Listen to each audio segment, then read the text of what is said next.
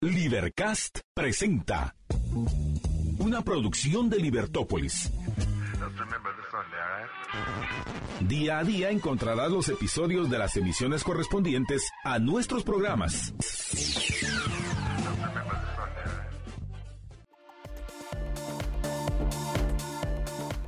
Muy buenas tardes, estimados amigos. Bienvenidos a la emisión del mediodía de Libertópolis. Es para mí, Marta Yolanda Díaz Durán, un gran gusto acompañarlos en la 102.1 FM y en todas las redes sociales, en Facebook, en YouTube, en Twitter, en Twitch vía libertopolis.com, en fin, todos los medios con los cuales podemos nosotros, apreciables amigos, con el apoyo de ustedes, por supuesto, ustedes que le dan like, me gusta a nuestros programas, que los comparten, que eh, les comentan a otras personas acerca de, de, lo que espero aprendan, conozcan y que se informen día a día en los programas de Libertópolis. Gracias a ustedes y con todos los medios que podemos, estamos dando la batalla de las ideas, una batalla porque algún día podamos vivir en, en, una Guatemala, en una sociedad, en un mundo de personas libres, de personas responsables en búsqueda de, de, su felicidad o con menos obstáculos en la búsqueda de esa felicidad, donde podamos convivir, convivir en paz. Y bueno amigos, ¿qué tenemos para ustedes hoy? Hoy, martes 31 de enero del año 2023, qué cosa, qué cosa. Ya se fue el primer mes del año, en fin. Pero regresando otra vez al punto, apreciables amigos, ¿qué tenemos para ustedes hoy? Tenemos nuestra actualización del proceso electoral. Curiosamente, ayer quienes nos acompañaron junto con Jorge Jacobs, que viene unos minutos tarde por compromisos eh, eh, laborales importantes. Eh, que mm, eh, recordarán que comentábamos los eh, binomios que ya habían sido inscritos, no solo que habían presentado su papelería, sino que ya el registro de ciudadanos del Tribunal Supremo Electoral había inscrito sus candidaturas y comentábamos con Jorge que a ver en cuánto tiempo iban a empezar las impugnaciones. Pues bueno, más rápido nosotros les vamos a ver más despacio nosotros les comentamos esto, que más rápido ya estaban procediendo con las impugnaciones, de las cuales les vamos a comentar en, en esta actualización del eh, proceso electoral. También les vamos a comentar cuántos partidos políticos son ya los que están en capacidad de, de, de, competir por los distintos eh, eh, cargos públicos que vamos a elegir en este proceso del año 2023. Y eh, les queremos también comentar acerca de, de quienes están ya eh, proponiéndose, cuántos candidatos hay y quiénes son y por qué partidos para la alcaldía de Guatemala. Luego, también, eh, apreciables amigos, entre las cosas que queremos comentar con ustedes hoy, pues eh, se encuentran algunas notas eh, generales y un par de videos que quisiera compartir con ustedes para una reflexión dentro de ese nuestro eh, segmento de ¿será que así son las cosas? ¿Es esto lo cotidiano en nuestra Guatemala? ¿Cómo podemos hacer para cambiar este tipo de situaciones? ¿Qué podemos cada uno de nosotros hacer? También les, tenemos varias eh, entrevistas hoy, tenemos eh, enlace a las doce y media del, de la tarde con Inés eh, de Ibarwen, quien es miembro fundador de Guate Libre, que vamos a comentar acerca de, de esta, la conmemoración, un año más en el cual se va a conmemorar la quema de la Embajada de España. Y vamos a hablar, eh, vamos a comentar acerca de este, el, la, la verdadera historia de la quema de la Embajada de España relatada por uno de sus, eh, de uno de, de, de, los testigos de esta quema de la Embajada de España. Y vamos a aprovechar, ya les va a Inés a comentar con más detalle, vamos a aprovechar desde la página de Guate Libre y en sus redes eh, vamos a aprovechar, eh, vamos a apoyar a nuestros amigos de Guate Libre en, el, en este giveaway, en este, mm, eh, vamos a ver sorteos de libros de precisamente el, el libro que escribe el, el licenciado Molina relatando lo que él vivió en la Embajada de España, para, repito, conmemorar un año más de esa eh, tragedia. A la una de la tarde vamos a, compartir con Ricardo Rodríguez, analista senior de CAVI, acerca del saldo de los créditos bancarios que aumentó un 16.2% en el 2022. ¿Qué significa esto, apreciables amigos? Pues bueno, vamos eh, a, compartir eh, con ustedes todas estas notas y todavía estoy pendiente de que me confirmen a, Luis Pedro Álvarez para, el, eh, para que comentemos acerca de la actualización de, lo que está sucediendo en las elecciones en nuestra Guatemala. Y aparte, por supuesto, si, si tenemos el tiempo de hacerlo, porque ahí donde ustedes nos escuchan ya todo esto es... Eh, eh, todas estas notas que tenemos preparadas por ustedes, para ustedes ya nos eh, representan casi, casi, casi que se nos va el, la mayor parte del, del, de las dos horas que tenemos para compartir con ustedes. Pero además de que del segmento en el cual eh, vamos a compartir con, todos los que nos acompañan en la 102.1 FM y en las distintas redes los comentarios que nos están dejando los oyentes, que por cierto, recuerden ustedes que nos acompañan en la 102.1 FM, que también se pueden comunicar con nosotros mandándonos eh, sus comentarios a nuestro WhatsApp en cabina, el 4585-4280. Repito, 4585-4280 y que nosotros recibimos con mucho gusto sus comentarios y, y las preguntas que, y los temas que les gustaría que abordemos cuando em, continuemos en este proceso de ir en este momento en el cual, en esta etapa en la cual se encuentra el proceso electoral de nuestra Guatemala, los temas que podemos abordar para conocer a los candidatos y conocer los partidos eh, políticos.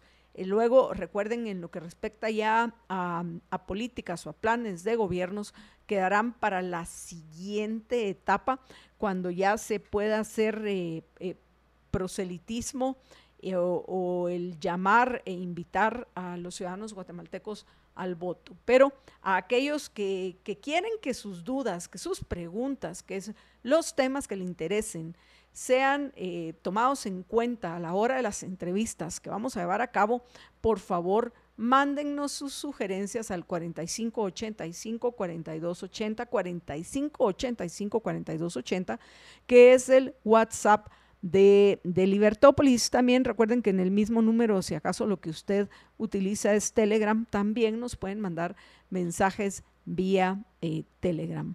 Pero quisiera tener un, un segmento internacional, un segmento del mundo, porque hoy han habido varias noticias que nos parecen importantísimas comentar con ustedes, incluida una decisión que más que de salud considero que tiene que ver con temas de, de la inmigración que va en crecimiento de muchos países, no únicamente del Triángulo Norte, de Estados Unidos, una, una decisión que anunció el, el gobierno de, como lo llama Renny Bake, de nuestro gran patio de atrás, ese patio, ¿cómo es ese gran patio? Ese patio patiozote, algo así, es lo que dice Renny Bake cuando se refiere a Estados Unidos. Entonces, pues bueno, tenemos muchas cosas que comentar con ustedes eh, y esperemos utilizar correctamente el tiempo que tenemos para darles información y análisis que los mantenga a ustedes eh, no solo informados,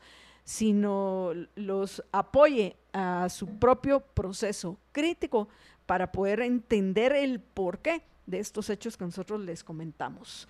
Voy a irme a una pausa para, ya saben, apreciables oyentes, poder disfrutar de mi gelato de mandarina de primo de Roma. Así es, ese es uno de mis preferidos, como ya les he comentado en varias ocasiones a los oyentes. Así que el, aquellos que se les antoje, como a mí, como le encanta también a George su gelato, que hoy vamos, vamos a sortear el gelato de Jorge Jacobs hoy entre los oyentes.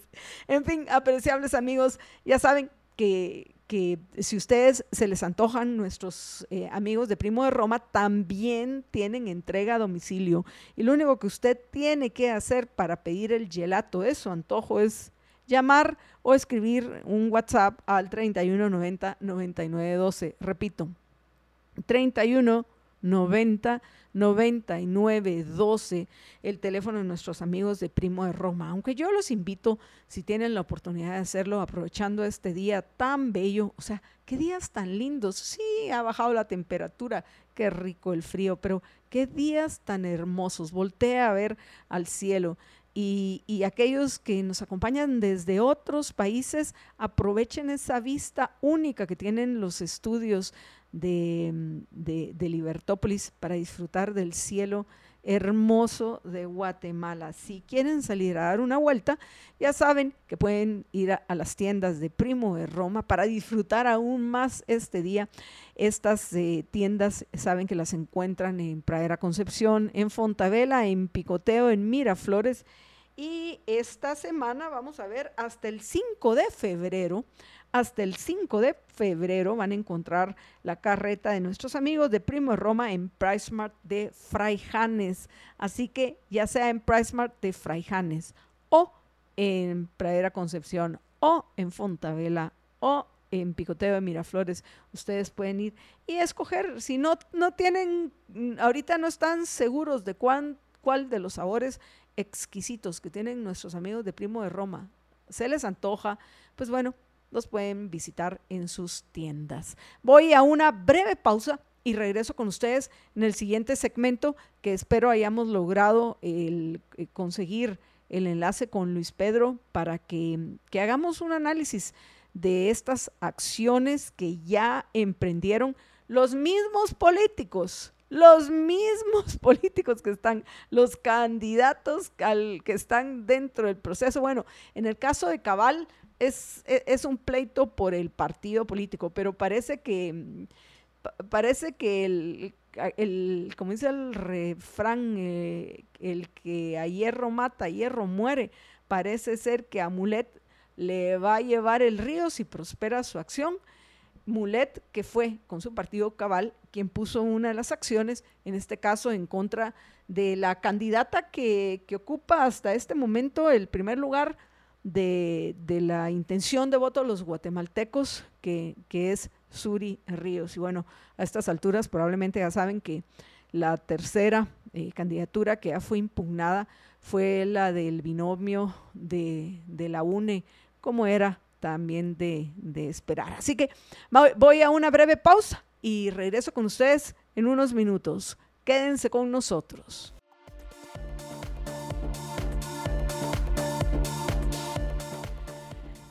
Y bueno, apreciables amigos, estamos ya de regreso en la emisión del mediodía de Libertópolis. Y tal y como les había comentado en este segmento, voy a tener el gusto de compartir con Inés de Ibarwen, quien es miembro fundador de Guatelibre, acerca de esta conmemoración 42 años de la trágica quema de la Embajada de España en Guatemala el 31 de enero de 1980, de la cual pues se han dicho muchísimas cosas, pero parece ser que pocas de quienes pocas cosas han sido tomadas en cuenta en la historia oficial, pocas veces han sido tomadas en cuenta las eh, las versiones de quienes fueron testigos y que sí son testigos identificables de lo que sucedió ese fatídico 31 de enero de 1980. Quien ha dejado testimonio de lo que vivió es el licenciado Adolfo Molina Sierra, hijo del doctor Adolfo Molina Orantes, de quien, pues bueno, entiendo, van a nuestros amigos de Guatelibre, van a, sortear varios de copias de, de sus libros entre sus seguidores. Pero bueno, yo hasta ahí llego poniendo el contexto y le doy ya oficialmente la bienvenida a, Inés de Ibarwen para que ella le siga relatando acerca de, este, de, este sorteo y, por qué consideran en Guate Libre importante el, conocer la versión del, licenciado Adolfo Molina Sierra y, pues profundizar en conocer los hechos y, las consecuencias que esos hechos han tenido en, Guatemala y en la batalla por la búsqueda de la verdad, de la libertad y del respeto a los derechos individuales. Pero bueno, sin más, Inés, qué gusto. Bienvenida. Adelante. Gracias, Marta Yolanda. Se les agradece la cobertura. Eh, sí, Guate Libre eh, nace como una organización dedicada a empoderar mentes libres, con el fin de construir una Guatemala que proteja la vida, eh, siempre que impere el, libre mercado, la propiedad privada y la libertad individual, con un gobierno limitado, ¿verdad, Marta Yolanda? Nosotros hemos decidido eh, entrevistar a Mireya, que es hija del doctor Molina Orantes, porque creemos que los guatemaltecos jóvenes que son el casi el 70% de Guatemala deben de saber la historia real de lo que ocurrió hoy hace muchos años. Eh, queríamos que Mireia hablara como la hija de 19 años, eh, el susto que se dan cuando les informan que han tomado la embajada, todo ese proceso que dañó las vidas de los señores, de todas las personas en Guatemala, en especial los hijos del ex canciller Molina Orantes, y queríamos que ella nos comunicara cómo le cambió la vida, qué, eh, en qué se pusieron en la búsqueda de la verdad, si los dejaron abandonados y ellos luchando en esa verdad que fue durísima y sigue siendo porque eran las relaciones con España y Guatemala, la época de la guerrilla. Eh, entonces eh, la, la buscamos y nos se dio ese espacio y además eh, tenemos eh, unos libros para las personas que se interesan. Vamos a, estar regalando 10 ejemplares del libro, La verdadera historia de la quema de la Embajada de España en Guatemala, escrito por el, hermano de Mireia, que es Adolfo Molina Sierra. Así que, eh, señores oyentes, y gracias Marta Yolanda, los invitamos a seguir en Twitter, en Facebook e Instagram a Guate Libre. Queremos eh, que en Guatemala sigan habiendo mentes libres. Ya hemos visto mucho que se ha logrado, pero queremos seguir aportando para que tengamos una Guatemala libre por siempre. Inés, yo tanto con, con Mirella como con su, como con su hermano, el, el licenciado Adolfo Molina Sierra, tuve la oportunidad de, compartir y ya entrevistarlos para que contaran la historia, lo que ellos vivieron, y en particular el, licenciado Molina Sierra, que, estuvo eh, en, físicamente el día de la quema, que me parece muy, muy importante e interesante recordarlo. Entiendo que ustedes efectivamente en Guate Libre, ahora en esta, en esta ocasión, y eh, están compartiendo en sus redes una reciente entrevista con, con Mireya Molina. ¿Es esto correcto? Sí, así es. Y para en, este momento le estamos subiendo, así que vale la pena que la... en este momento preciso instante la están compartiendo. En este momento preciso se está levantando las redes. Eh, mira, en nombre de la libertad, en nombre del respeto a la vida, y, fíjate que eh, yo soy sobrina de Cáceres Leno. Yo viví todo eso horrible porque mi mamá eh, lloraba, eh, gente muy honorable. Guatemala tiene gente maravillosa y todavía la sigue teniendo, gracias a Dios.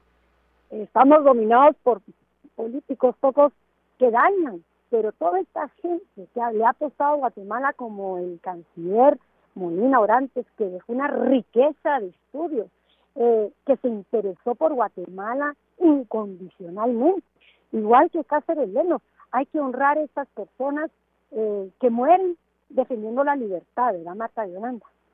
Es interesante, interesante Inés, porque entonces, pues eh, tú siendo familiar de una de las víctimas, que como bien mencionaste, el, eh, probablemente el 70% de los guatemaltecos, hoy eh, los adultos en Guatemala, el, 70% de los adultos no tienen ni idea de, de lo que sucedió en, en esos tiempos y eh, probablemente tampoco tienen ni idea de, quiénes son eh, los personajes a los cuales estamos mencionando. Así que yo pienso que es importante recordarles, ya que mencionaste Eduardo Cáceres Lenoff, aquí lo estoy viendo en Wikipedia, porque también eh, pues probablemente nosotros éramos pequeños en, en ese tiempo como para poner toda la atención que hoy ponemos y sabemos que es importante en casos como estos. Pero Eduardo Cáceres Lenoff fue un abogado guatemalteco, eh, miembro activo del Club Rotario, socio fundador de la Universidad Rafael Landívar y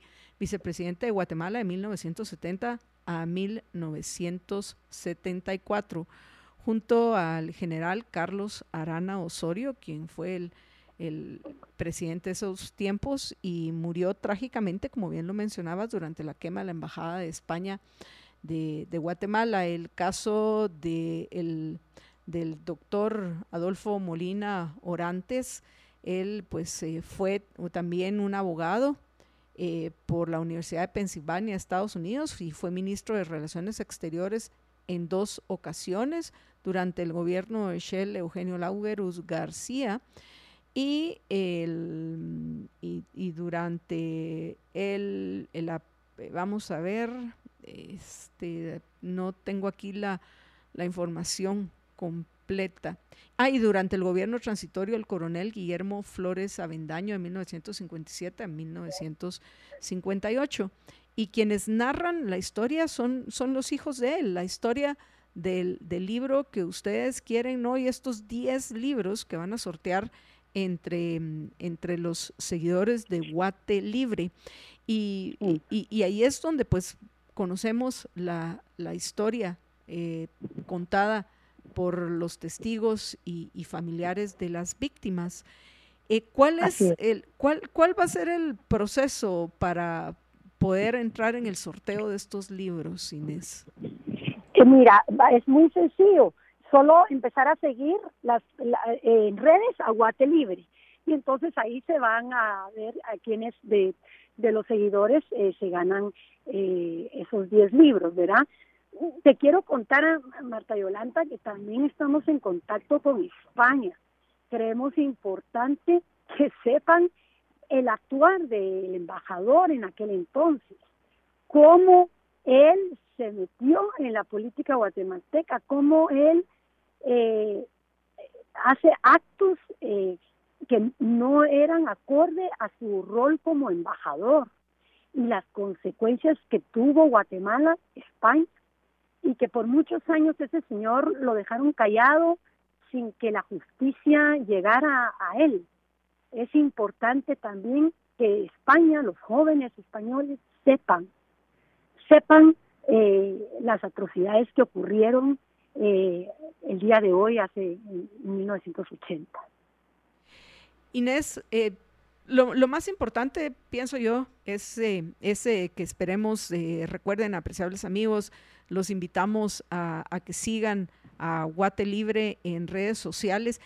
paréntesis, antes de que continúen, ¿qué redes están? Yo sé que están en Twitter, me imagino que están en Facebook.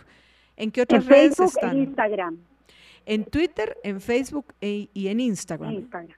Sí, por favor. Entonces, todos aquellos que sigan a, nuestros amigos de Guate Libre en, Twitter, en Facebook y en Instagram, entre, todos, entre todos los seguidores se van a sortear estos 10 eh, eh, libros de, de, la verdadera historia de la quema de la Embajada de España en Guatemala, escrita por el licenciado Adolfo eh, Molina Sierra. pero regresando ya que estamos hablando de Guate Libre y, y, para que realmente la historia lo que queremos es invitar a los oyentes a que lean el libro, ¿qué te parece si en los minutos que, que nos quedan nos eh, compartís acerca de otras iniciativas en las cuales está involucrada Guate Libre? Porque yo recuerdo que entre estas está la difusión de cortos acerca de la libertad. Yo misma he participado con ustedes en un par de ocasiones, Luis Pedro y otras personas. Así que si nos eh, contás un, acerca de, de, de, Guate Libre y estas iniciativas para que se entusiasmen, eh, entusiasmen aún más nuestros oyentes en seguirlos, te, te, lo agradecería, Inés. Adelante. Sí, claro que sí, claro que sí, Marta Yolanda, y gracias nuevamente. Mira, Guate Libre es una iniciativa de gente guatemalteca que de verdad eh, queremos vivir en libertad. Y para ello hemos también, nos hemos conectado con otros países de Latinoamérica como Colombia. Estamos con una alianza, alianza estratégica muy buena que se, con Escuela Libertad. Además, eh, hemos contactado personas que han sufrido el comunismo, como este señor Alejandro Peña, que hoy día ya no vive en Venezuela. Él trató y luchó hasta se volvió candidato presidencial en Venezuela, lo metieron a la cárcel y hoy también él hace libros diciendo, eh, anunciando que tengamos cuidado con el foro de Sao Paulo, que es un progresismo muta, muta y sigue, pero al final del día el daño es terrible porque nos quitan nuestra libertad. Entonces, eh, eh, el rol de Guate Libre va grande, eh, estamos muy esperanzados, eh, estamos conectados con el mundo porque esta es una corriente a la cual tenemos que defendernos. Eh, somos pequeños, sí, pero pero grandes en conocimientos, grandes en mentes libres y grandes en la lucha por la libertad. Guatemala ha luchado siempre y sé que vamos a seguir luchando, pero para poder luchar con interés, con esa confianza, hay que informarse. Entonces, ese es el rol de Guate Libre y además ver, quitar leyes, ver, facilitarle la vida al guatemalteco. No puede ser que el gobierno le quite la libertad a un comerciante. No puede ser que un restaurantero tenga que pagar, eh, que tenga que hacer más de 25 procesos para poner un restaurante. Si lo que queremos es que todos prosperemos, todos vivamos en paz y en libertad. Así que los invito a seguir Guate Libre, vale la pena. Eh, estamos en esta lucha constante, porque la libertad, el que quiere libertad requiere de vivir en una constante vigilancia, ¿verdad? Así es, Inés. Eh, pues eh, de nuevo, gracias eh, por compartir con nosotros y a ti también, Marta Yolanda. Y hasta la próxima. Les deseo éxitos en este Muy en este giveaway de, de los libros. Así que gracias. Sí. Hasta pronto. Chao. Muy amable, Marta Yolanda. Adiós. Adiós. Bueno, apreciables amigos, vamos a ir a una breve pausa, pero antes de eso le vamos a dar la bienvenida a Jorge Jacobs, quien subrepticiamente entró hace unos segundos ya a la cabina de los estudios de Libertópolis. George, buenas tardes. Buenas tardes, Marta Yolanda, y buenas tardes a todos nuestros radioescuchas, liberamigos, liberhéroes y conciudadanos de Libertópolis. Vamos a una breve pausa y regresamos con ustedes en unos minutos y vamos ya a, a nuestra actualización de, de, la, nuestra actualización acerca de, del proceso electoral 2026. Quédense, 2026.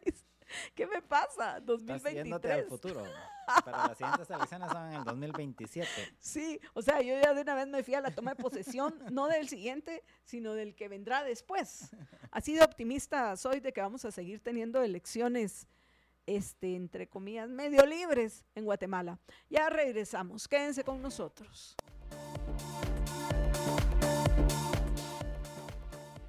Estamos de regreso en la emisión del mediodía de Libertópolis y rápidamente antes de que vayamos a ponernos al tanto de qué ha sucedido de ayer para hoy, estas actualizaciones como son los procesos electorales en nuestra Guatemala, van a ser de todos los días. Pero para ponernos al tanto de todo lo que ha sucedido de ayer eh, al mediodía para hoy, apreciables amigos, eh, vamos a hacerlo en este segmento, pero no quiero que pase un minuto más sin agradecer a los liberamigos. ¿Quiénes son los liberamigos? Aquellos que están compartiendo nuestro programa. Le queremos agradecer a, los amigos de Guate Libre, por supuesto, a Luis Alexander Díaz Panzay, a Eugenio Baquiax, a Michelle Fernández, Estuardo Hernández y José Calderón. Y voy de una vez ahorita a, a dar el medallero. Oro es para Estuardo Hernández, plata para José Calderón y bronce para Michelle Fernández. También nos cuentan que han compartido nuestro programa. Veamos Shatsi Gutiérrez, también eh, Rocío Quiroa Rabanales, son los que eh, comentan que en Facebook que nos han compartido y agradecerle también a los que nos están acompañando en YouTube, agradecerle a Linda Nicole, a Ingrid Janet Alfaro y a Edgar Martínez, que por cierto me mandó saludos, hijo, y a George no gelato, like, like adjunto. Pero parece que no, Edgar. A Jorge ya le trajeron su gelato. Lo vine a rescatar porque escuché que, que lo iba a sortear.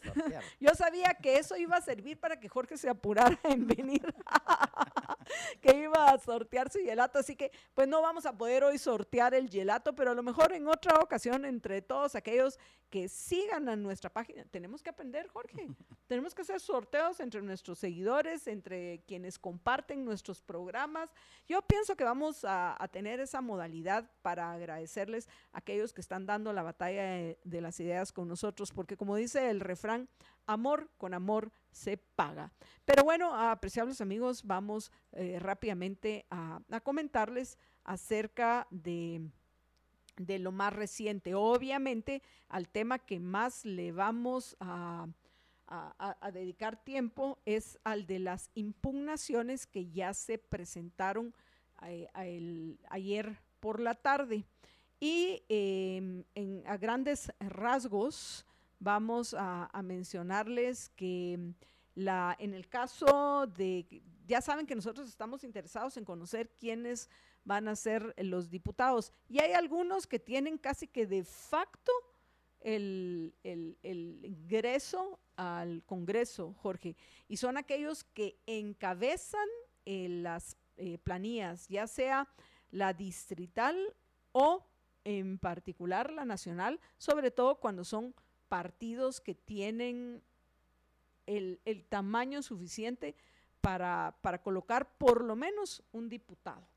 En este caso, la actual eh, presidenta del Congreso de la República, Shirley Rivera, ya fue inscrita eh, como la, la número uno en la planilla distrital de Vamos. Y, pues bueno. Eh, eh, Distrital de aquí del Distrito sí, Sí, sí, por supuesto, George. Entonces, rápidamente, por si conocen algunos, porque queremos empezar a conocer a los diputados, a los candidatos a diputados. Ese es uno de nuestros objetivos primeros. Rápidamente, en el caso de Vamos. Conocimos a los 160 actuales. Sí. Nosotros, pues sí, pero se nos olvida, se te van a olvidar porque la mayoría son personajes anodinos, son yes man, son eh, gente que llega a levantar la mano para, y, ese es el problema del sistema que nosotros hemos hablado en tantas ocasiones. Pero bueno, eh, según el, el, registro de ciudadanos del Tribunal Supremo Electoral, eh, declaró procedente la solicitud que se hizo para optar a diputados distritales de Vamos a las siguientes personas. Y los quiero mencionar por si acaso ustedes conocen a alguien. Por favor, díganos si conocen a alguien y si los conocen, qué conocen de estas personas. Bueno, de la actual presidente del Congreso, pues conocemos ya muchas cosas. Shirley Joana Rivera Saldaña, que es la casilla número uno. La casilla número, número dos es Cándido Fernando Leal Gómez. La 3, Hugo Francisco Gramajo Escobar. La 4, Osman Alexander López Rivera. La quinta, Lisbeth Marisol Reina Romero. Y la, la sexta, Milton Haroldo Ruiz Acevedo. ¿Tú crees que tengan posibilidad de, de, meter siete candidatos, siete o más de siete candidatos distritales del partido? Vamos, Jorge. Dudo siquiera que lleguen a unos cuatro. Ah, va, entonces decís que ya leí de más. En, po- en pocas palabras, bueno, que esos son eh, los de aquí de, de la capital, ¿no? sí, Y, y no creo que mucha gente de la capital esté así muy fan, fan de- del partido Vamos. Probablemente en el interior sí, hayan, sí haya gente, pero aquí en la capital lo veo difícil. Pero bueno, apreciables amigos, esos son los que al menos consideramos que habrá que conocer algo de, estos personajes. También les, eh, este, queríamos eh, comentar de que ya son 30 los partidos políticos que, es- van, pueden presentar candidatos a elección eh, popular. El Tribunal Supremo El, el Tribunal Supremo Electoral inscribió, inscribió al Partido Poder. ¿Qué me está pasando hoy? Y eso que hasta café tomé. Pero bueno, en fin, poder sí, porque eso es lo que buscan, el poder. Hay algunos que si lo ves así, Jorge, los nombres sí, sí tienen algún sentido. Tribunal Supremo. Electoral inscribe a poder. Por supuesto que ellos dicen nosotros podemos, pero realmente es lo que pienso que buscan es este, el, el poder que, que implica llegar al ejercicio del, vale la redundancia, poder, que significa partido de oportunidades y desarrollo. Bueno, tantas cosas que podría decir, pero bueno, vamos a ver quiénes lo integran. El coordinador nacional de la organización es un médico, el médico Antonio Wallers. Nosotros lo entrevistamos a él para el tema del, del ¿te recordás con, con el tema del COVID-19? Él se hizo famoso con aquel, un video, ¿ya te recordaste? Allá a lo lejos. Allá a lo lejos, no, yo sí, sí me recuerdo él. él, él hasta lo entrevistamos en una ocasión, algunos de los oyentes lo, lo recordarán. Pues bueno, él es el coordinador eh, nacional de la organización. Así que va a ser interesante. Yo creo que lo vamos a entrevistar al, doctor Antonio Wallers ahora por otros motivos. Y el secretario general del partido es Walfre Osvaldo Lara Matute. Según los estatutos del partido, este se define de ideología de centro derecha. Además sería democrático e incluyente, integrado por ciudadanos trabajadores de diversas ramas, campesinos, obreros, estudiantes, dirigentes sociales y populares, pequeños, medianos y grandes empresarios, cooperativistas, profesionales y técnicos especialistas en eh, diversas disciplinas. Eh, Wallers participó como candidato a la alcaldía de Misco por el Partido Productividad y Trabajo, el PPT, en la contienda electoral de 2019, tal como confirma una publicación de su cuenta oficial en Facebook. Y este, pues bueno, eh, parece, si, según recuerdo yo, él fue compañero de, de estudios del actual presidente Alejandro Yamatei. Allá a lo lejos, vamos a ver algunos de los oyentes que se recuerden en los tiempos eh, más complicados de, de la, de la eh, pandemia, complicados en particular a nivel político, cuando nosotros entrevistamos, estoy segurísima, al doctor Antonio Wallers. Pero bueno, el punto es que él es el coordinador general de este nuevo partido Poder. Y, si van a presentar algún candidato, me imagino que, que sería él, pero estarán pendientes de llevar a cabo su asamblea. De ahí, eh, otra nota para actualizarlos en lo que respecta al proceso es que ya van siete candidatos proclamados por la alcaldía de la ciudad de Guatemala. ¿Quiénes son estos siete candidatos? A ver, rápidamente les, se los voy a mencionar ahorita. Vamos a ver. Son, eh, ah, ah, no, aquí no, aquí los tengo ya, creo que ya me pasé. A ver, eh, candidatos proclamados, vamos a ver. Desde, que por cierto, desde que llegó el expresidente Álvaro Arzú a la alcaldía y que estuvo en el ejercicio y estuvo como alcalde hasta que murió en el 2018 y lo sustituyó Ricardo Quiñones, quien ganó nuevamente, como saben los oyentes, las votaciones por el unionismo, eh, que buscará nuevamente su reelección. Si Ricardo Quiñones llegara a, a ser electo nuevamente para ejercer como alcalde, significaría 20 años de, del unionismo o el arzuismo, no sé cómo poder llevar, llamarlo, en, la alcaldía. Aunque ahora hay otro Arzú, un nieto del presidente Álvaro Arzú, que también le quiere eh, pelear la alcaldía a Ricardo Quiñones. Sebastián Arzú, que es hijo, como ya le habíamos comentado ayer a los oyentes, del candidato eh, por Podemos a la presidencia, eh, el, el ¿cómo puedes que el controversial o el populista de Roberto Arzú García Granados? Pero, en fin, ahí ya les vamos comentando de varios. Por unionismo valor, repito, va Ricardo Quiñones. Por el Partido Azul va Jean-Paul Brier, quien fue diputado eh, del 2012 al 2016 y, e intentó llegar al Parlacén con encuentro por Guatemala en el 2019. Luego por WINAC, URNG y Semilla, aquí como que en este sí la coalición es de tres partidos, que es diferente en el caso de la presidencia, donde para la presidencia Semilla presentó a su propio binomio. Pero eh, para la coalición WINAC, URNG, Semilla, eh, presentaron a Juan Francisco Solórzano Fopa, ex titular de la Superintendencia de Administración Tributaria. Como les mencionaba ya, por Podemos eh, eh, buscará la alcaldía Sebastián Arzú. El de las armas. ¿Viste el video, no? No. Publicó un video donde está disparando con, una especie como de fusil ametralladora y después saca una pistola. Está en un campo de tiro. Y entonces eh, dice que eso es lo que se necesita para... o sea, está siguiendo el ejemplo del papá. Sí. Bueno. De ahí por todos eh, aspira a la municipalidad Carlos Sandoval, quien fue exporta, eh, ex, portavoz de la comuna capitalina y ex secretario de comunicación del presidente Alejandro Yamatei.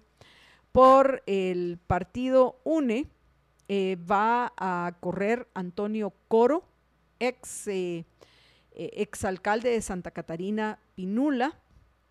Por Vamos va Mario Méndez Montenegro.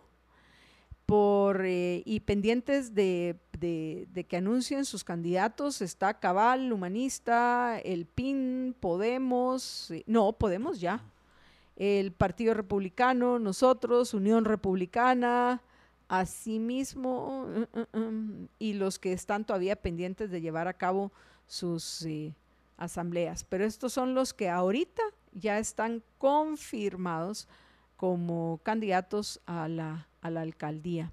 Vamos a ver qué sucede en Guatemala, a ver qué piensan los oyentes. Bueno, Edgar Martínez dice, George es rápido, rápido y furioso por su gelato.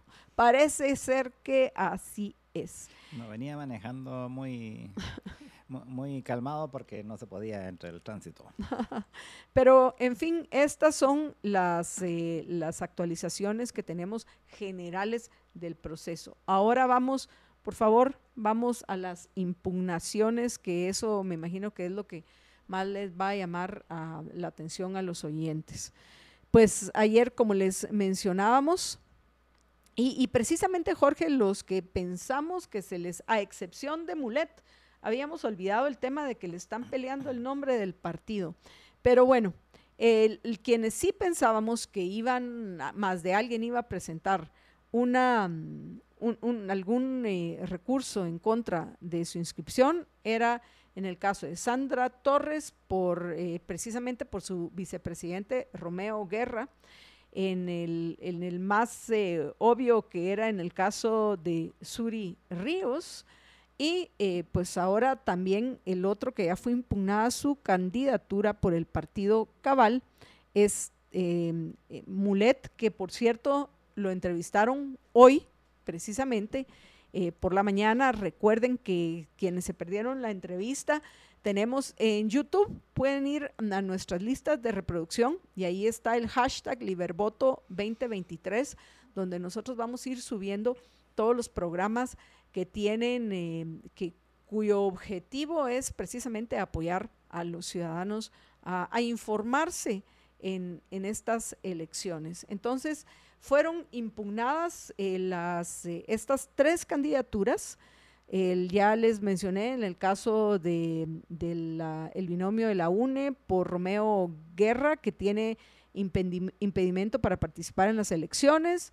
En el caso de, Suri Ríos, porque eh, por ser hija de un ex caudillo participante de un golpe de Estado y en el caso de, del, binomio de Cabal, porque están eh, eh, discutiendo quién es el, el, dueño del, del, del, partido. O sea, en eh, el partido, eso es lo que entendemos que hay una hay, una, un pleito que tiene, vamos a ver, el 31 de enero, Marinus Boer publicó un comunicado de prensa en el que aclara por qué impugnó a Muletti al Partido Cabal. Explica que ha habido abuso y violación de sus derechos como legítimo propietario del nombre Cabal y se señala dichos abusos a Edmund Mulet. Señaló que desde 2015 registró el nombre y la marca Cabal ante el registro de la propiedad intelectual y por eso solamente él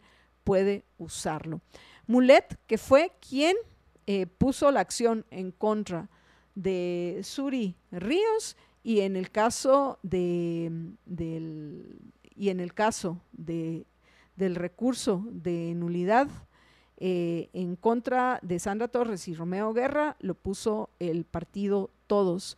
Uno de nuestros oyentes, no recuerdo quién, pero alguien mencionó que solamente ellos, lamentablemente, el, solo los partidos políticos pueden em, pueden impugnar el, caso de las candidaturas y tiene razón, lamentablemente.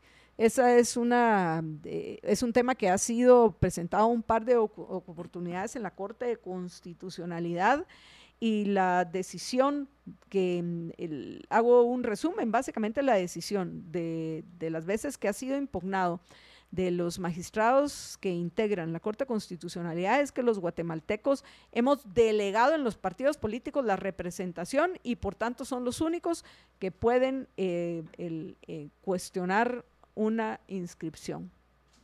¿Correcto, George?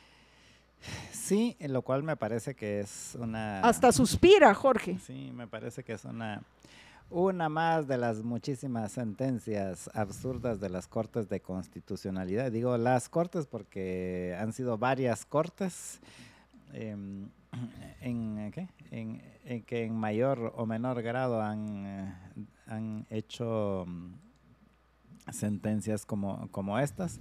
Y en ese caso, si siguiendo la sentencia de la CC, entonces realmente el problema es, fue, empieza, arranca desde los constituyentes aunque alguien dirá sí, pero la gente aceptó la constitución. Eh, eh, pues cuando votaron por la constitución, la gente, porque si hubo un referéndum, pues no, no era así como que uno pudiera escoger esta parte sí y esta parte no, sino que era todo o nada. Em, y eh, entonces, dentro de las cosas que tiene la, la, la, Constitución, según estas cortes, es que hemos delegado los ciudadanos nuestra representación en los partidos políticos, em, lo cual yo cuestionaría seriamente. Y en caso de ser eh, así, eh, pues de hecho por eso es que estamos peleando nosotros porque se hagan reformas a la ley electoral y de partidos políticos, porque eh, una de las razones de por qué tenemos un sistema tan corrupto y tan eh, ineficiente aquí en Guatemala, un sistema político, es precisamente porque es un sistema de partidos políticos en donde los dueños de los partidos políticos deciden lo que se va a hacer. Metaglanda mencionaba hace un rato que, que la mayoría de los diputados pasan eh, sin que ni nos enteremos que existen, básicamente porque todos son yes man, pero el sistema, eh, aún a los que no quisieran ser tan yes man, al final el, sistema los obliga a ser yes man si es que no quieren estar eh, peor. Ahora con las reformas que se hicieron en el 2016, que acentuaron eso, ese sistema absurdo, pues entonces ahorita quien no se cuadra, quien un diputado que no se cuadra ante las órdenes del dueño del partido, eh, es, eh, puede ser echado al ostracismo y por eso es que eh, consideramos de que se debe de cambiar el sistema y se puede empezar a cambiar, no hay que ir a cambiar la constitución, se puede hacer con la ley electoral y de partidos políticos, con una tan sola reforma que ya estaba propuesta y que no quisieron los diputados aprobarla ahorita, que es básicamente que podamos votar directamente por los diputados para que la representación en efecto sea de un diputado con sus electores y no como nos obligan ahorita a que votemos por un partido político. Bueno, apreciables amigos, vamos a ir a un corte y cuando regresemos le vamos a dar la bienvenida a Ricardo Rodríguez, analista senior de CAVI, para que nos comente qué está pasando con los créditos bancarios en Guatemala, por qué aumentaron en 16.2% en el 2022.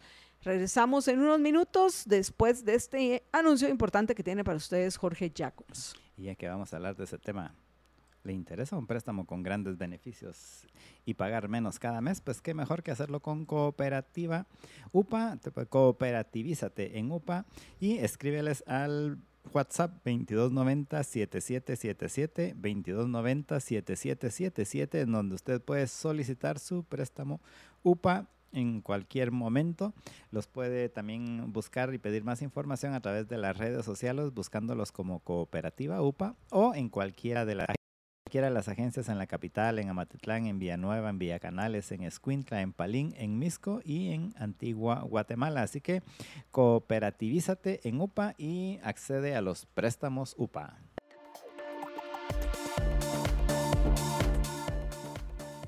Estamos de regreso en la emisión del mediodía de Libertópolis y tal y como les habíamos eh, comentado, apreciables amigos, en este segmento vamos a eh, conversar con Ricardo Rodríguez, analista senior de CAVI acerca de este aumento del 16.2% en el saldo de los créditos bancarios en el año 2022, que entendemos, eh, según esta nota de prensa libre que nos va a ampliar eh, eh, Ricardo en este segmento, que se debió a tres factores. Así que, pues bueno, sin más, le doy la bienvenida formalmente a, Ricardo eh, eh, Rodríguez a um, Libertópolis al mediodía y lo dejo en el uso de los micrófonos. Ricardo, a ver, ¿a qué se debió este incremento del 16.2% en, en, en, los saldos de, de las carteras de crédito? ¿Y qué significa? O sea, para quienes nos están escuchando, ¿qué significa este aumento? En, el, en los créditos bancarios en el 2022. Ricardo, buenas tardes, bienvenido. ¿Qué tal? Muy buenas tardes y mucho gusto de estar eh, por aquí con ustedes y un gusto de saludar a los, a los radioescuchas. Eh, realmente sí, llama, llama poderosamente la atención eh, el dinamismo del crédito en, en 2022. Vale la pena mencionar que el saldo al cierre de, digamos, el saldo de todos los créditos en, el sistema financiero al cierre del año creció 16%, pero llegó a estar creciendo hasta 20% en meses anteriores durante, durante el año pasado. Entonces, eh, pues, esto es, en general, considero, es una muy buena noticia para el país porque refleja, recordamos que estamos hablando del crédito del sector privado, no al sector público, que pudiera implicar otro tipo de, de, razones o, otro tipo de análisis, pero cuando estamos hablando del sector privado, que por sector privado me refiero tanto a las empresas como a las familias y a las personas, ¿verdad? Entonces, eh, el que el dinamismo de, ese crédito a todo el sector privado creciera al ritmo más grande o más alto de crecimiento desde 2012, creo que habla pues de, de alguna manera de de expectativas positivas a futuro, eh, tal vez no inmediato, pero más a mediano o largo plazo en el futuro económico del país. Entonces, en general, creo que es una buena noticia y dinamiza bastante la actividad eh, económica. Eh, Ricardo, la, la buena noticia sería si la mayoría de esos préstamos se han utilizado en, en, en generación de riqueza. ¿A qué me refiero? Para transformar recursos en riquezas, que, se utilice de una forma productiva. Porque, pregunta, me imagino que dentro de ese, ese es un número global, incluye también el endeudamiento para consumo que, que, tienen la mayoría por medio de tarjetas de crédito o no lo incluye? No, por supuesto que sí incluye y definitivamente una eh, una importante parte de ese crédito eh, son créditos al, consumo, ya sea con tarjetas de crédito o con créditos de, otra naturaleza, pero, pero sí incluye el tema del consumo y en ese sentido, pues sí vale la pena rescatar o mencionar que también ese crecimiento del crédito se debe a una necesidad de financiamiento de los hogares por el mismo fenómeno de, de precios. Sabemos que el año pasado nos enfrentamos a la peor inflación eh, en el caso de Guatemala eh, desde 2008, una inflación que cierra el año en 9.2%, o sea, los precios en promedio nos subieron casi 10% y con algunos productos específicos o bienes y servicios cuyos precios subieron sustancialmente arriba de ese 9%. Entonces, eh, pues cuando el presupuesto eh, tenemos, digamos, en nuestro presupuesto tenemos una, un ajuste del poder adquisitivo de esa manera, porque pues, con la inflación en esos niveles significa que no podemos comprar lo mismo con nuestros ingresos, entonces pues eh, ocurre el, eh, el, financiamiento por la vía de, tarjeta de crédito y similares, ¿verdad? Entonces, pues también definitivamente hay una parte de ese, de ese crecimiento de crédito que surge por esa situación, pero el, el rubro o el sector económico que más crecía en su acceso al crédito o en, el saldo de los créditos es el sector industrial. Entonces, sí vale la pena mencionar que aparte de que el crédito sube porque pues, eh, el consumo se vio necesitado de financiarse eh, vía préstamos, también hay una parte que sí corresponde a inversiones del sector industrial. y eso pues obviamente pudiera eh, implicar eh, crecimiento de inversiones, ya sea de empresas eh, ubicadas o de nuevas empresas, eh, pues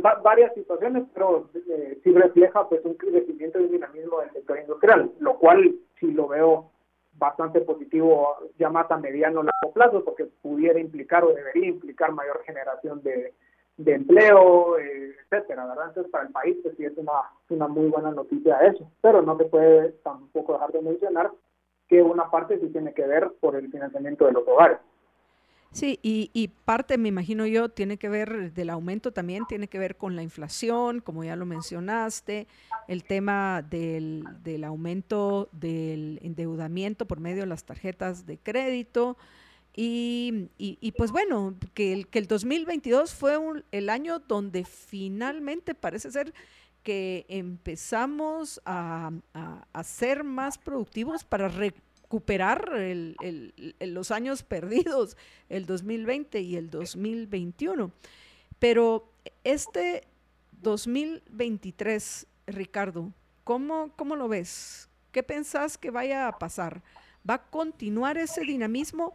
Más dentro de un contexto mundial que no hay día que uno no escuche a alguien hablando de la recesión que ya viene, que si viene en el segundo trimestre, que si viene en el segundo semestre, que va a ser una recesión eh, tremenda en algunos países porque no sería igual en todos lados, o el, el qué va a pasar con, con la deuda en Estados Unidos que ya llegó a su techo, ¿Y qué pasa si liberan más eh, ese o suben, logran un acuerdo político, logran subir ese techo? En fin, tantas cosas que, que, a veces uno termina abrumado de, de tanto comentario y análisis, eh, sobre todo a la hora de, de, pensar cómo nos va a influir a, a, nosotros en Guatemala. ¿Tú pensás que ese dinamismo en la economía, que en parte se refleja por los préstamos que, básicamente es eh, los préstamos que se piden para invertir, invertir en, en producción, invertir en maquinaria, invertir en creación de, de, riqueza, de bienes, de empleo, de trabajo. A fin de cuentas, el, ¿qué pensás de, de cómo nos pueda influir en este 2023? Todo este contexto mundial. Y, y, nosotros en Guatemala en, en, un proceso eleccionario.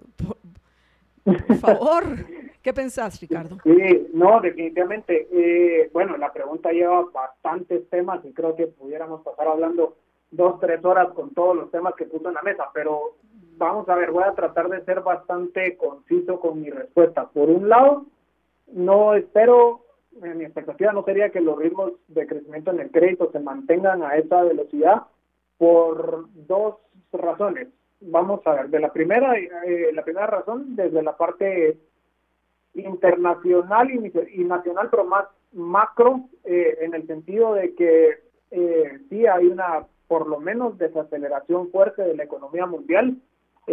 creo que recesión probablemente el mundo logre esquivarla en la mayoría de países eh, y especialmente Estados Unidos. Pero aunque no sea recesión, sí es un crecimiento, va a ser un, un año de crecimiento muy bajo, muy, muy bajo para la economía eh, norteamericana y también para, para Europa, pero digamos que para Guatemala no es mucho más relevante lo que pasa en Estados Unidos.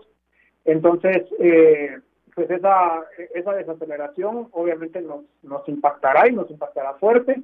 Eh, tampoco espero una recesión para Guatemala, pero sí espero que, pues, que de alguna manera nos afecte ese dinamismo internacional eh, bastante bajo para este año. Eh, a eso sumarle que tanto externamente como ya a nivel nacional eh, las tasas de interés están subiendo, entonces obviamente eh, la tasa de interés es el préstamo, es, perdón, es el precio de un préstamo, de un crédito. Entonces, si el precio de un bien sube, voy a tender a demandar menos y eso es lo que esperaría, ¿verdad? Que, que la, se acelere también la demanda del crédito porque las condiciones crediticias estarán más complicadas. Entonces, eh, por esa vía, digamos, ya hay una razón para pensar que probablemente vayamos no a continuar viendo un crecimiento del crédito de esa magnitud, sino que se pueda moderar un poco. Pero a eso sumémosle, como mencionaba en la última parte, que es año electoral. E históricamente, y de hecho revisamos datos desde hace cinco elecciones, o sea, me refiero desde la elección del 2003, y históricamente en año electoral se tiende a contraer o a desacelerar el crédito. ¿Por qué? Porque es momento de incertidumbre, eh, no sabemos qué, qué, qué pueda pasar, cuál puede ser el resultado electoral, y las empresas y las familias tienden a detener inversiones que puedan estar considerando. Pasó en el 2003, en el 2007, la única excepción fue el 2011, pero de ahí vuelve a pasar en 2015. En 2019 pasa, pero en un periodo menor de tiempo, no todo el año, porque recordemos que desde las elecciones pasadas, las elecciones en su primera vuelta son a medio año, entonces ya para eso entonces pues ya hay más, eh, ya se puede vislumbrar de mejor manera el resultado eh, político. Entonces, eh, y lo mismo esperaría para este 2023 eh, que como en 2019, pues la incertidumbre no dure todo el año, pero sí al menos la primera parte del, del 2023.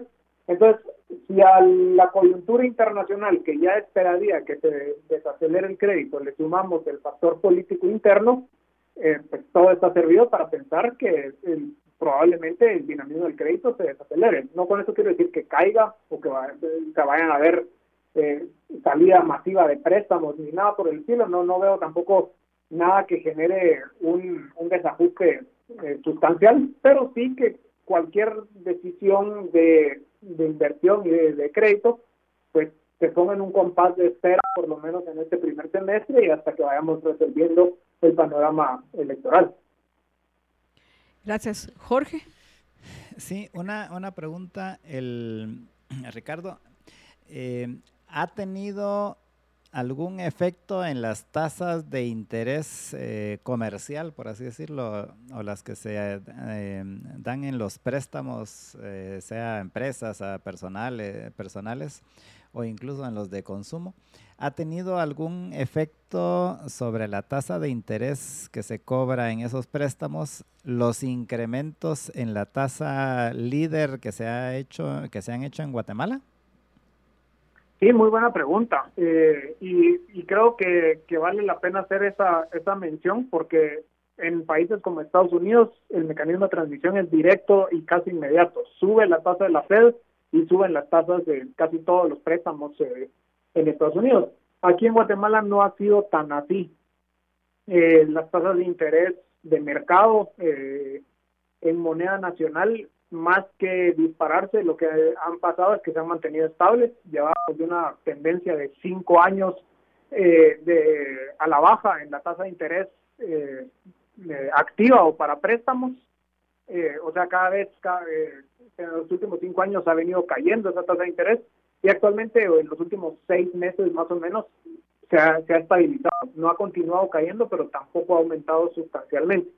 Sí ha aumentado con un poco más de evidente, es un poco más evidente el, el aumento en la tasa de interés eh, para préstamos en dólares. Esa sí ha respondido un poco más, más fuerte, pero la de qué tal se ha mantenido pues, estable a pesar de los movimientos eh, constantes al alza que hemos tenido en, que los últimos cuatro o seis meses en la tasa líder de, de Junta Monetaria o la del Banco Central. Entonces, el mecanismo de transmisión aquí en Guatemala no es tan inmediato eh, y, más, más ha hecho que se estabilicen los, los créditos, pero todavía no se ha disparado la tasa eh, de mercado, la tasa a la que tenemos todos acceso, ¿verdad? Y Ricardo, siguiendo dentro de esta idea, eh, según el, el 98% de los participantes del CME en, en, Estados Unidos, eh, mañana el, eh, eh, Powell va a anunciar un aumento de 25 puntos básicos en la, a la tasa líder en Estados Unidos. a saber, hasta mañana vamos a, a, conocer cuál fue la decisión que, que tomaron los miembros del FOMC, pero ¿Cómo pensás que esto nos vaya a afectar a los guatemaltecos? ¿Va a continuar la Junta Monetaria aumentando la tasa en nuestro país o, eh, como en Estados Unidos, van a empezar a reducir esos aumentos? Eh, sí, primero es, casi inminente. Creo que sería una sorpresa bastante alta que, que la Reserva Federal haya tomado una decisión distinta a la que mencionaba. O sea, todos estamos dando por descontado que son 25 puntos básicos.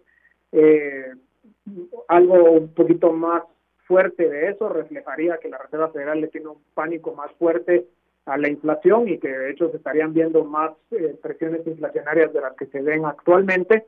Eh, y menos de eso, pues sí llevaría a pensar que ya a la Reserva Federal no le importa la inflación. Entonces yo creo que que el punto 25 es, es lo que estamos dando todos por descontado. Para Guatemala creo que todavía continúan, eh, todavía, todavía es, bastante prematuro para pensar que la, que la Junta Monetaria vaya a tomar eh, decisiones de política monetaria más expansiva o para relajar, digamos, su política monetaria. Por el contrario, recordemos que Estados Unidos ya está relajando su, eh, su política monetaria porque ya son seis meses consecutivos de inflación a la baja. Guatemala, la inflación de diciembre de 9.2% y sustancialmente por encima de la meta del 5%, o de entre 3 y 5%, que es la meta del Banco Central. Entonces, a eso sumémosle que el Banco Central o la Junta Monetaria no suele juntarse, no suele reunirse en enero. La reunión que hubo a mediados de este mes fue totalmente extraordinaria. Y lo que me lleva a mí a interpretar o en este juego de, de señales y de expectativas lo que yo interpretaría es de que la necesidad de haberse reunido en una, en una valga la redundancia, eh, reunión extraordinaria en enero, cuando no se suele planificar, es que necesitaban ajustar la entonces del ajuste que ya estaba pensado o, ya se da por descontado para el mes de febrero y consecutivamente, ¿verdad? Entonces yo sí creo que la, la política monetaria todavía continuará en, Guatemala eh, en esa vía restrictiva o de, subir la tasa de interés. ¿Algo más eh, que querrás agregar antes de que terminemos, Ricardo? Eh, pues realmente no, solamente eh, pues, dejar o, pues comprender, digamos, que, ese, el fenómeno que estamos viendo en torno al crédito creo que es bastante importante, como mencionaba, creo que eh, vislumbra un, dinamismo de, la economía, pero sí con ciertos eh, con ciertas precauciones también, porque como estamos hablando ahorita en la última parte, pues, lo que se esperaría es que las tasas de interés ya en Guatemala se vayan ajustando al alza y eh, pues ya eso pudiera generar también algunos desajustes presupuestarios familiares, empresariales, porque eh, pues, los, créditos que se tenían considerados a una tasa de interés probablemente se van, se van a ir ajustando en el corto plazo. Entonces, solo tal vez tener cierta prudencia y precaución en ese sentido. Gracias, eh, Ricardo, por acompañarnos y hasta la próxima. Muchísimo gusto en saludarlos. Y bueno, apreciables amigos, nos vamos a ir a una breve pausa, pero antes de eso, Jorge tiene un anuncio importante para ustedes. Así es, solamente comentarles de que en el Banco Industrial están preocupados por su bienestar y por eso lo invitan a que tenga cuidado con cualquier mensaje y página de dudosa procedencia que les llegue eh, diciendo que son del Banco Industrial para que usted tenga cuidado y solo ingrese a las páginas oficiales del Banco Industrial. Para entrar al BI en línea web, eh, la dirección correcta es www.bienlinea.bi.com.gt. Repito, www.bienlinea.com no ingrese a ningún link que le llegue y, que diga que es del banco ni nada por el estilo, sino que usted ingrese directamente eh, la dirección para estar seguro de que está en la página del banco y no en una que esté intentando suplantarlo. No ingrese desde ningún otro lado, no caiga en engaños. Banco Industrial, juntos, siempre hacia adelante. Bueno, y en la nota tecnológica de hoy, pues les voy a hablar acerca de un, desarrollo que hicieron en la Universidad de Stanford de un exoesqueleto em, que está controlado por una Raspberry Pi que es una Raspberry Pi, es una, es una computadorcita así, una microcomputadora que es así, literalmente la, la compra uno y la puede armar para, eh, para usos generales, uno lo puede programar para lo que uno quiera. Y en este caso, pues utilizaron esa, la Raspberry Pi para, em, para que sea la que controle un exoesqueleto, que es un exoesqueleto, pues es una es un aparato que, eh, que, le da mayores capacidades al, al, cuerpo humano. En este caso no es para ser un superhombre o un superhéroe ni nada por el estilo, sino es eh, para, eh, para las personas que tienen, para ayudar a las personas que tienen problemas, de, problemas con las extremidades, pues a poder movilizarse mejor. Y lo interesante de esto, o sea, ya hay varios, muchos experimentos y, y pruebas que se están haciendo con estos esqueletos, pero lo interesante de esto es que lo hayan hecho con algo tan sencillo como un Raspberry Pi, o sea, es una computadorcita que uno compra, algo vale menos de 100 dólares, algo así, y eh, uno mismo la puede programar y uno mismo la puede armar, y entonces ellos con base en esta Raspberry hicieron, hicieron estos exoesqueletos, que ya los han estado probando y sí han funcionado muy bien. Básicamente ellos argumentan de que el efecto práctico de de em, la mejora en la movilidad para las personas es más o menos como que le hubieran quitado de encima una, una mochila con, cargada con 30 libras pues si usted anduviera cargando una, cargando una mochila con 30 libras y luego se la quitan, la diferencia de lo que sentiría al, al caminar con la mochila o sin la mochila, pues es más o menos el efecto que podría, que ellos, que los diseñadores argumentan que se puede tener con este exoesqueleto. Repito que está diseñado principalmente para, eh, para apoyar a personas que tienen problemas de, de movilidad. Y esto obviamente pues es un diseño así de, de, la universidad, pero la idea es luego ya pasarlo a, un, a una versión que pueda ser más comercial y eh, pues obviamente que no sería así con todos los con, con, todo la electrónica de fuera como es esto porque al fin esto es un prototipo. Pero eh, eh, lo interesante es cómo cada vez se van desarrollando más opciones para apoyar a las personas que tienen algún problema alguna discapacidad en este caso a través de estos exoesqueletos que en este caso pues básicamente son literalmente unas botas para caminar mejor.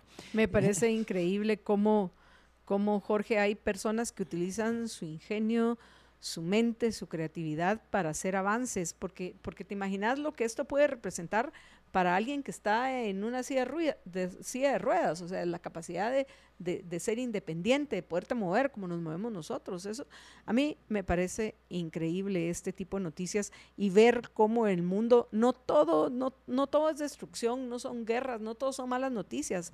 También hay buenas noticias como las que presentamos en las notas tecnológicas. Así que me parece importantísimo. No sé si vieron, o sea, a, la, a, la, chava que va caminando.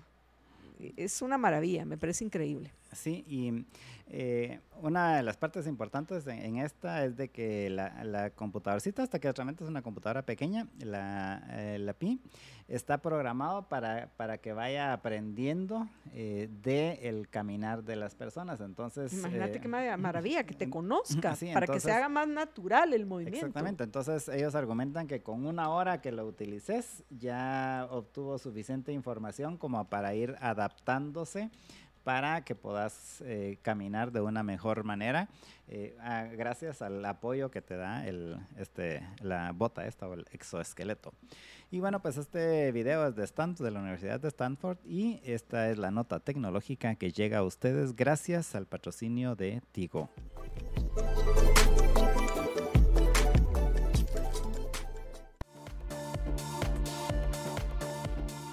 Estamos de regreso en la misión del mediodía de Libertópolis y ahí les voy con una noticia que me parece interesantísima, Jorge, porque vamos a ver enero, febrero, marzo, abril.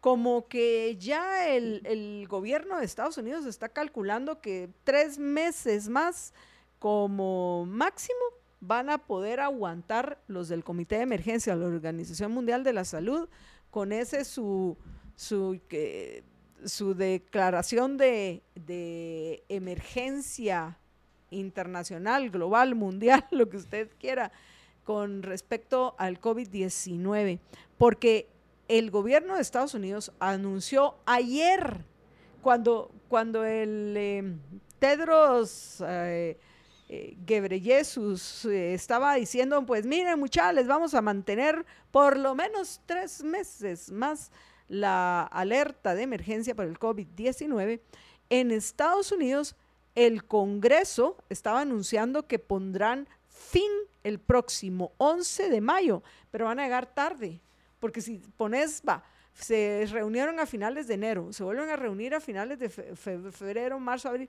a finales de abril, lo que significa que para el 11 de mayo hay alguna una probabilidad muy alta y sobre todo después de este anuncio del Congreso, que ahorita voy al anuncio del Congreso, de que ya la Organización Mundial de la Salud va a tener que declarar que, ya finalmente lo que todos sabemos, que el COVID-19 es un mal endémico. Pero bueno, ahí voy.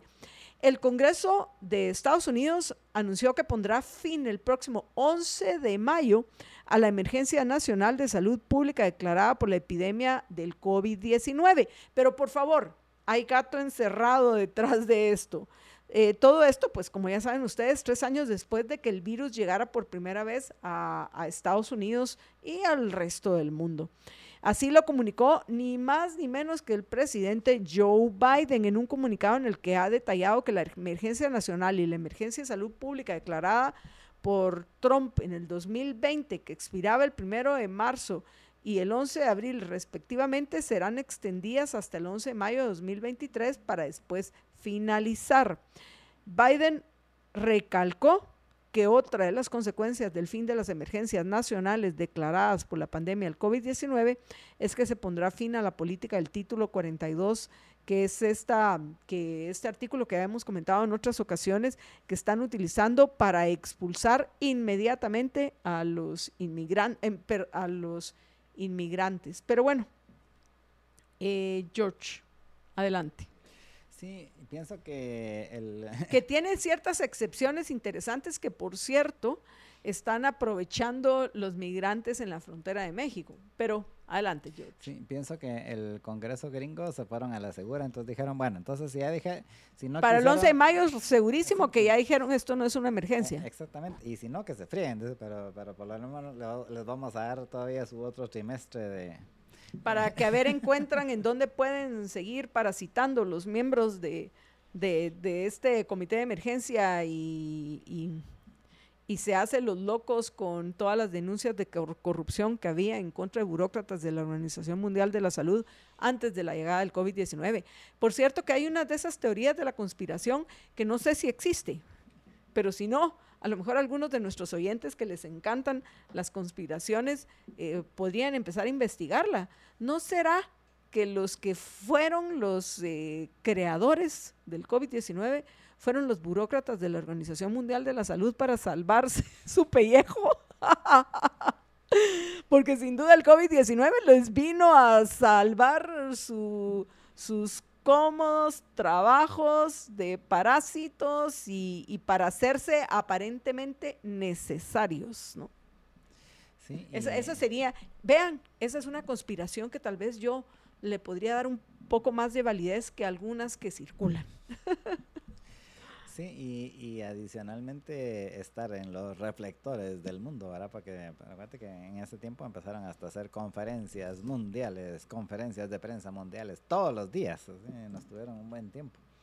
Y eh, eh, al final, em, pues no sé si no sé si fueron ellos, fueron los chinos, fueron fueron, fueron los eh, murciélagos, quien haya sido, pero eh, el punto es de que nos guste o no, nos caiga bien o nos caiga mal, ya básicamente es eh, simplemente ya es una enfermedad endémica y lo seguirá siendo por eh, quién sabe cuántos años, así como, así como otras eh, pandemias se han convertido en enfermedades endémicas y con las cuales seguimos conviviendo en algunos casos después de 100 o, de varios, de 100 años o de varios siglos. Y eh, pues simplemente lo... de- quizá lo más importante es de que es una prueba más de cómo el, el ser humano se logra adaptar. Un- unas cosas nos adaptamos por las decisiones que tomamos y otra porque nuestro cuerpo es muy eficiente para, adaptarse porque ahí pues no tenemos mucho que ver en cuanto a nuestras decisiones pero sí eh, pero pero sí el, sistema inmunológico que se ha ido que se ha ido que ha ido evolucionando a lo largo de, de milenios pues eh, se ha hecho muy eficiente para para irse adaptando a las nuevas amenazas y pues eh, pasó el COVID y aquí seguimos la gran mayoría, no todos, pero sí la gran mayoría. En fin, apreciables amigos, nos vamos a ir a la última pausa del programa y cuando regresemos vamos a ir con unas notas varias que nos parece importante compartir hoy con los oyentes, pero más importante es compartir lo que, lo que por lo menos yo y mi familia hacemos para mantener nuestro sistema inmunológico fuerte y poder enfrentar todas las, eh, to- todas las amenazas que hay en el mundo, porque para vivir uno tiene que o sea, uno vive dentro de un contexto de incertidumbre.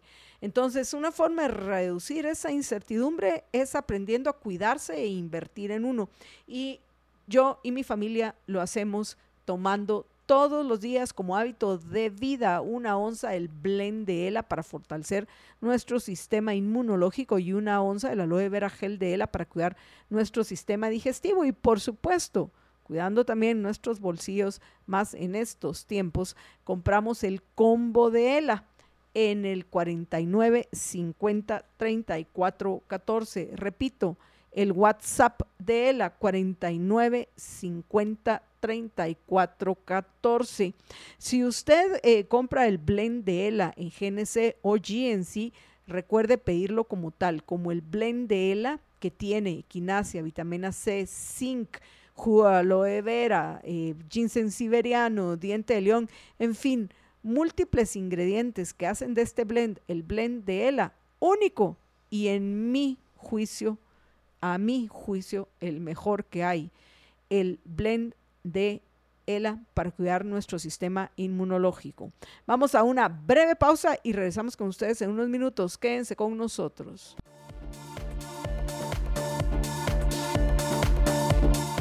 Nuestro último segmento de la emis de, la última emisión de Libertópolis al mediodía de enero.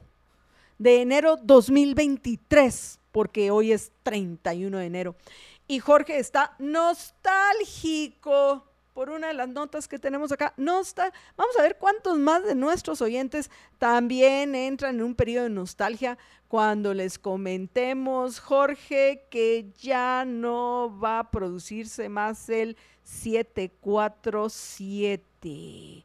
Boeing entregó hoy el último ejemplar de su legendario 747, el avión que democratizó el transporte aéreo, transportó a presidentes y 100 presidentes, reyes, reinas, a ciudadanos en general y se ha distinguido por su joroba en la parte delantera del fuselaje. Vamos a ver cómo, cómo se le llamaba, cómo se le llama este 747. Vamos a ver si algunos de nuestros oyentes se recuerdan. Se espera que miles de empleados actuales y antiguos, clientes y proveedores del fabricante aeronáutico asistan a la entrega del avión, un 747-8 de carga a Atlas Air en la planta de Everett, Everett en el noreste, noroeste de Estados Unidos a las 9 de, la noche, hora de Guatemala.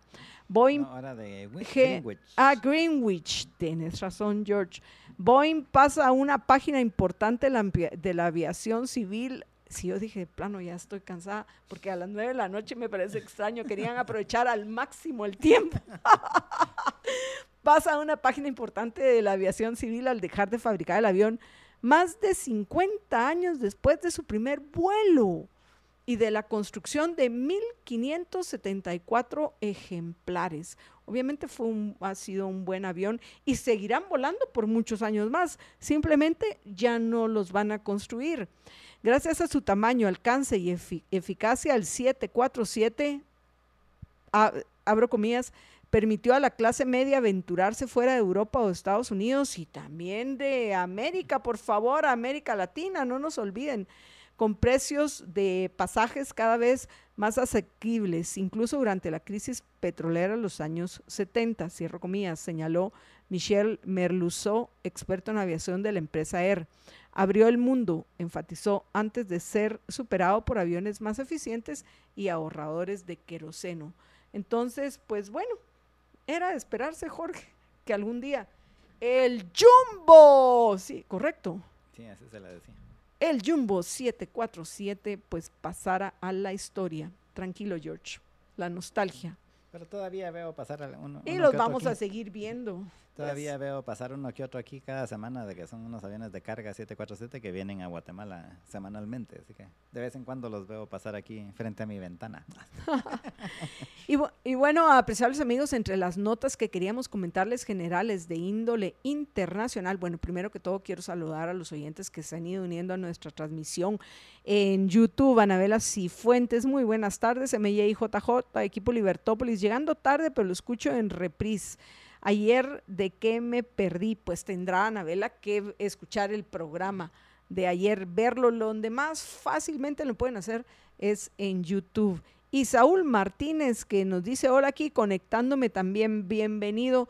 Saúl, pues bueno, una de las notas que sí me parece importante, lo mencionamos cuando estábamos conversando con Ricardo Rodríguez de Cavi, que mañana es un día importante para, para los mercados. Y cuando digo los mercados, me refiero a la economía y en este caso la economía del mundo, porque es una decisión que, que están tomando en este momento. Hoy comenzó la, la reunión del Comité de, de Mercados Abiertos de, de, Estados Unidos, el FOMC, donde entre otras cosas, pues por supuesto discuten política monetaria, pero discuten también, se ponen de acuerdo en, en cuál va a ser la tasa de interés que, va a prevalecer, la tasa líder que de interés que va a prevalecer en, Estados Unidos, que por cierto, hoy los bonos del, del, Tesoro de Estados Unidos tienen una curva de rendimiento invertida, la más grande que ha habido, entiendo yo, Jorge, no sé si es de siempre o la, recientemente la, la, la más alta. Yo compartí un tweet al respecto que es, dicen esto es un preludio, es un anuncio a esa recesión que algunos creen que ya, eh, ya nos salvamos de, de, esta. Yo, en lo particular, pienso, Jorge, que son, han sido tan, pero tan irresponsables los gobernantes y, los miembros de, los bancos centrales, particularmente de, de los países donde los más poderosos, más influyentes en el mundo, que no va a ser así de fácil que, que, que nos salvemos de, de, pagar las consecuencias de esa irresponsabilidad por parte de los gobernantes y los funcionarios de los bancos centrales y también de los ciudadanos que fácilmente dejan en manos de otros decisiones tan importantes para su vida. Entonces, vamos a ver qué sucede mañana. Yo comparto con los oyentes que, bueno, no solo es en CMI, sino también en todos los que se dedican a medir las, los pronósticos de los inversionistas y los actores dentro de los mercados de cuánto va a ser esto que hace dos años era irrelevante. Hoy es una nota importantísima. Están, eh, eh, Jerome Powell tiene en vilo a la mayoría de inversionistas en el mundo esperando no solo el anuncio de la tasa de interés, sino sus comentarios en la conferencia de prensa y más importante aún, sus respuestas a las preguntas en la, en la ronda de medios que hacen después de la conferencia, que si va a ser dovish, que si va a ser hawkish, que si, en fin, a ver qué va a pasar, pero que mañana va a ser un, eh, es un día de, de movimientos en los mercados, mañana y el jueves y el viernes porque esto, una es la reacción del día del anuncio o hasta en el mismo momento es interesante ver eh, a, la hora de nuestro programa, si, si estoy en lo correcto, va a ser como a las doce y media hora de nosotros la, la conferencia. Sería interesante, vamos a ver si podemos poner, mientras estamos nosotros comentando tal vez otras cosas, podemos poner en pantalla cómo va moviéndose el, para que no digan que, que, que el Bitcoin, yo pondría el Bitcoin. podemos poner el Bitcoin o podemos poner una, la gráfica en vivo de los mercados de las criptos y, ¿por qué no? También los mercados tradicionales. El SP 500, eh, podemos poner el Nasdaq para que vean cómo conforme va hablando Jerome Powell, se va moviendo como que si fuera un electrocardiograma. Y así es. Hay algunos que se les para el corazón de pensar eh, cómo va a afectarlos los que conocen la influencia que tristemente tienen en nuestras vidas, que, que hemos dejado nosotros, así como lo han dejado nuestros antepasados, que tengan los burócratas, Jorge. Pero pues bueno, eso era la nota que yo quería preparar a los oyentes para, para mañana. Y hay algunas notas también importantes a, a, nivel europeo, pero pienso que esta sí ya no nos va a dar chance de, de compartir con los oyentes. Solo dentro del contexto de, de la invasión de Putin a Ucrania, ya Joe Biden le dijo no a Zelensky en lo que respecta al envío de aviones de combate F-16 a Ucrania. Por el momento. Donde parece que la situación se está poniendo complicada es en, en Asia, Jorge. Y ahí y poca, poco interés se le pone al, al, al, enfrentamiento que hay, no solo con, con el gobierno comunista de China continental, sino también con eh, la dictadura comunista de Corea del Norte, de los hermanos Kim. Bueno, Kim Jong-un es el mero mero, pero la hermana también es terrible. Sí, y, y, precisamente han estado en el foco ahorita de la atención, básicamente porque el, el, fin de semana estuvo Jens Stolberg por ahí, que es el eh, director del... En Corea del Sur. Sí, en, en Corea del Sur. Eh, y entonces salieron los... Jens Stolberg es el eh, director general de la OTAN. Y eh, entonces ya salieron, ya salió Kim, ya salió el gobierno mm, coreano a decir, sí, es que ahora, ahora se quieren, así como se expandieron cerca de Rusia, ahora se quieren expandir por acá con nosotros, pero no lo dejaremos.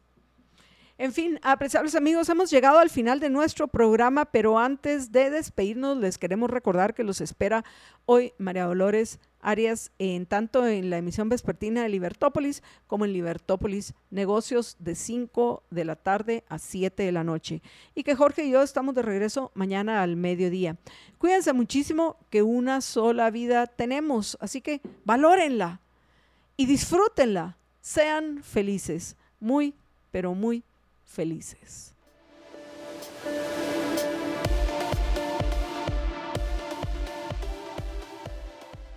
Libercast presentó una producción de Libertópolis. Recuerda suscribirte y dejarnos cinco estrellas para que continuemos trabajando en producir más podcasts de tu interés. Libertópolis.